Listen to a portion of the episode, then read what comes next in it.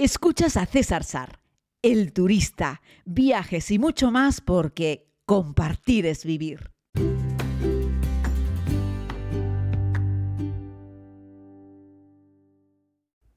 Saludos a todos, querida comunidad. Gracias por escuchar este podcast. La verdad es que estoy muy contento porque, bueno, eh, no es que lo mire con frecuencia, pero alguna ocasión entro y miro cómo van las cosas, ¿no? Las, no sé si se llaman métricas o algo así. Y es increíble, cada vez somos más en más lugares. Así es que gracias a todos y a todas. Hoy vengo con este podcast en el que quiero hablar un poco de los humanos y de cómo entiendo yo que debería ser la relación de los turistas, fundamentalmente occidentales, con los tanzanos o con cualquier otro ciudadano de África y, por qué no decirlo, del mundo. Sobre todo del mundo en vías de eh, desarrollo, por ejemplo.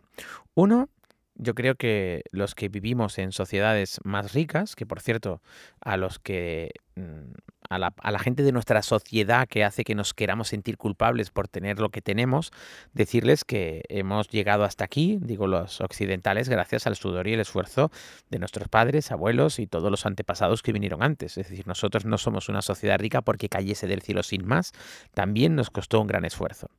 Pero hay otras sociedades que todavía no han llegado a esos niveles de desarrollo y están esforzándose por llegar. Es lo que se puede considerar un país en vías del desarrollo. Me parece fatal hablar de primer, segundo y tercer mundo. Nosotros no somos gente de primera, ni nadie es gente de tercera. Me parece que categorizarlo así es terrible. Yo, miren, eso de en vías de desarrollo me parece que está bien, porque España sigue siendo un país en vías de desarrollo si lo comparamos con, no sé, Australia, Nueva Zelanda, Canadá o Japón, en algunas cosas, en otras no. Así es que todo es muy relativo. Lo que quiero decir es que cuando visitas un país como Tanzania, no puedes venir con una actitud prepotente, creyéndote que sabes más o que eres más importante o que, no sé, que tú vales más que la persona que está aquí, pues por ejemplo, prestándote un servicio. Ellos son humans, exactamente igual que nosotros, y merecen el mismo respeto. Y tienen el mismo valor que tenemos nosotros. Yo sé que esto resulta bastante obvio decirlo, pero hay que contarlo, hay que insistir, hay que recordarlo. Porque, bueno, ves a gente con algunas actitudes que evidentemente no están, desde mi punto de vista, acorde a, eh, a la realidad, ¿no?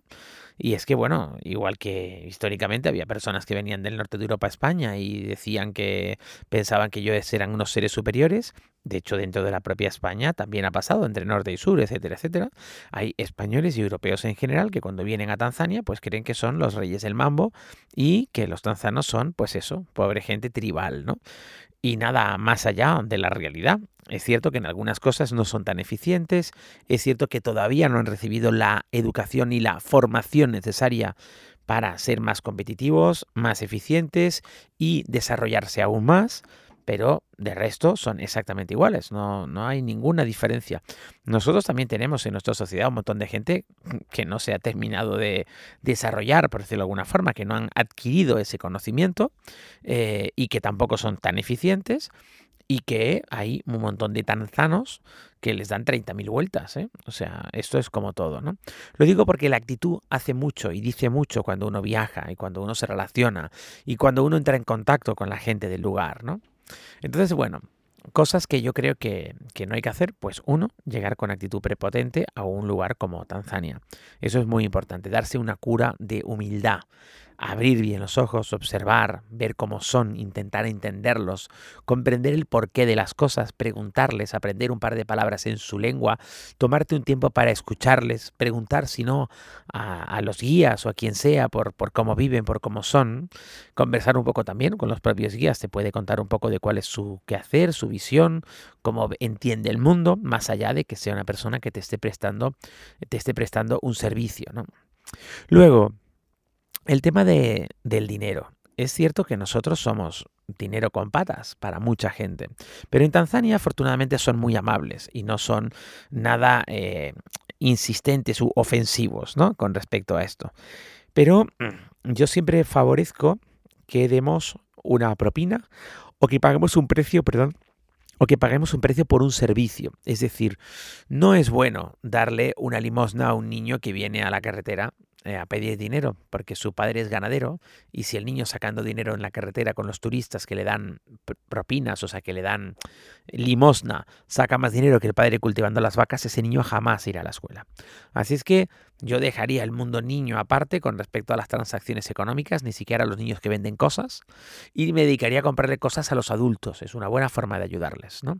Cuando hacemos, por ejemplo, la visita a los, a los Masai de la villa, de la aldea que yo grabé en la segunda temporada, que es la que visito siempre con los grupos de amigos y amigas con los que hago estos viajes a Tanzania, siempre les digo que son malillos haciendo artesanía, pero hombre, que les compren algo que les va a venir muy bien que les eche una mano. Y sí, la gente ve un puesto enorme de recuerdos piensan, caray, estos tienen aquí un centro comercial montado, estarán montados en el dólar. Nada más lejos de la realidad. Estos ganan cuatro perras con las pulseras eh, y el dinerito que entra les viene muy bien. A lo mejor algunos, algún día esos pequeños niños más hay, eh, cuando sean más mayores, adolescentes, igual pueden ir a la universidad y ayuden a sus padres a salir de la, bueno, de la pobreza de la miseria, miseria relativa. ¿eh? Aquí, aquí no hay más que, no hay, más bien miseria no hay porque no hay hambre, hay pobreza, hay humildad, porque la gente, bueno, pues los Masai que crían vacas se ganan la vida bien, es decir, no les falta alimento, entendiendo alimento por lo que comen ellos, ese ugali, esa masa de harina mezclada con agua al que le ponen verduras y en el mejor de los casos algún poco de proteínas, ¿no? O sea, esta gente no sabe lo que es sentarse en una mesa con un mantel, con un cubierto, con un tenedor y comer, yo que sé, un trozo de solomillo. Eso es algo que no, no conocen, ¿no? Y yo creo que va a pasar mucho tiempo antes de que conozcan eso, pero quiero decir que no es gente que pase hambre, eh, no es gente que viva en la miseria como puedes encontrar en las calles de la India, por ejemplo, ¿no? Entonces, bueno, no dar dinero porque sí. O sea, no tenemos que ir repartiendo dinero porque eso genera eh, problemas. Le das a unos sí, a otros no, les das dinero por nada, no presta un servicio, simplemente por el morro, porque sí le das dinero. Y eso yo creo que no debería ser, eh, no debería ser lo óptimo, porque ya te digo, es mejor que te presten un servicio y que la gente pues aprenda que para ganar dinero tiene que ganárselo, tiene que esforzarse, tiene que trabajar, tiene que inventar algo, tiene que vender algo, en fin, que hagan algo. Eso es fundamental, ¿no? Porque si no, no, no vamos a ningún sitio. Les quiero recomendar la película El niño que domó al viento. Antes estábamos, eh, estaba hablando con los amigos y estábamos hablando sobre recomendaciones, ¿no? Y, y, una de ellas es El niño que domó al viento. No voy a hacer spoiler, pero es una historia real. Ese niño luego se hizo adulto y dio incluso una conferencia en Naciones Unidas y habla de la historia de un joven que, eh, bueno, mm, gracias a adquirir conocimiento, realiza pues una serie de acciones que ayudan a su comunidad en el peor de los momentos de su aldea. Y ya está, hasta ahí puedo leer. El niño que domó al viento. Podéis leer el libro o ver la peli. La peli es un buen reflejo del libro. Eh, y eh, la verdad es que es muy, muy, muy recomendable. Sobre todo porque me encanta cuando está realizado en base a una historia real, a una vida real, algo que hay que ver. Y la segunda de las películas que yo recomiendo si quieres visitar África para entender un poco cómo funciona esto y sobre todo para no dejar que caiga en el olvido es Hotel en Ruanda, que habla del el gran genocidio que se produjo en Ruanda eh, y que el mundo entero le dio absolutamente la espalda porque no había riqueza.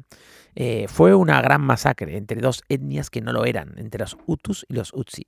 Es decir, no existían. Es decir, esto fue un invento de los blancos que decidieron que los que tenían aspecto X eran Hutus y los que tenían aspecto Y eran eh, Utsis.